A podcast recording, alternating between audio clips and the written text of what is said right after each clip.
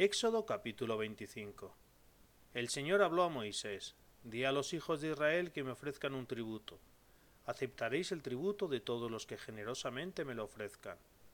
Este es el tributo que podéis aceptarles, oro, plata y bronce, púrpura violácea, roja y escarlata, lino y pelo de cabra, pieles de carnero teñidas de rojo, pieles de tejón y maderas de acacia, aceite para la lámpara, aromas para el óleo de la unción, y para el incienso perfumado, piedras de ónice y piedras de engaste para el efod y el pectoral. Hazme un santuario y moraré en medio de ellos. Lo harás conforme al modelo de morada y de utensilios que yo te mostraré. Harás un arca de madera de acacia de un metro y cuarto de larga por setenta y cinco centímetros de ancha y otros tantos de alta. La revestirás de oro puro por dentro y por fuera, y le pondrás alrededor una cenefa de oro. Fundirás cuatro anillas de oro y las colocarás en los cuatro pies, dos a cada lado.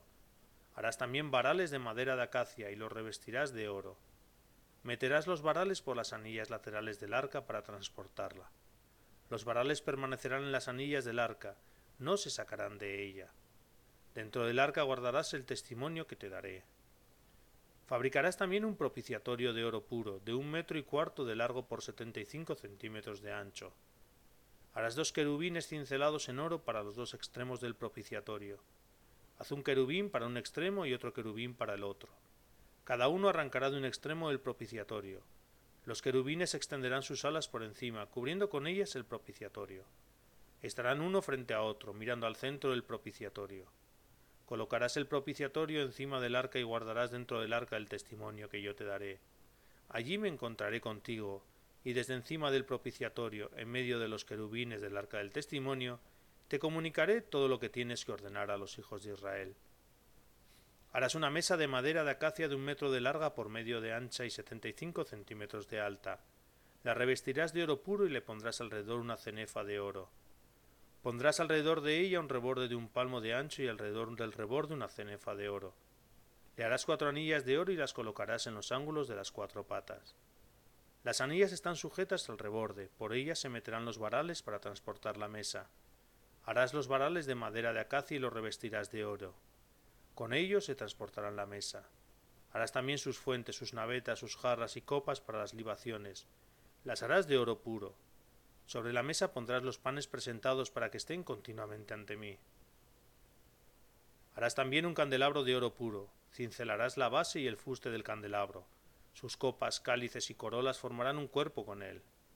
De sus lados arrancarán seis brazos, tres brazos del candelabro por un lado y tres por el otro. Un brazo tendrá tres copas como flores de almendro, con cáliz y corola. También el otro tendrá tres copas como flores de almendro, con cáliz y corola. Y así los seis brazos que arrancan del candelabro. El candelabro tendrá cuatro copas como flores de almendro, con cáliz y corola. Un cáliz bajo dos brazos formando cuerpo con él, otro cáliz bajo otros dos brazos formando cuerpo con él, y otro cáliz bajo otros dos brazos formando cuerpo con él, y así los seis brazos que arrancan del candelabro. Sus cálices y sus fustes formarán cuerpo con el candelabro. El conjunto formará una pieza de oro puro cincelado. Harás también siete lámparas y las colocarás sobre el candelabro, de modo que iluminen la parte delantera.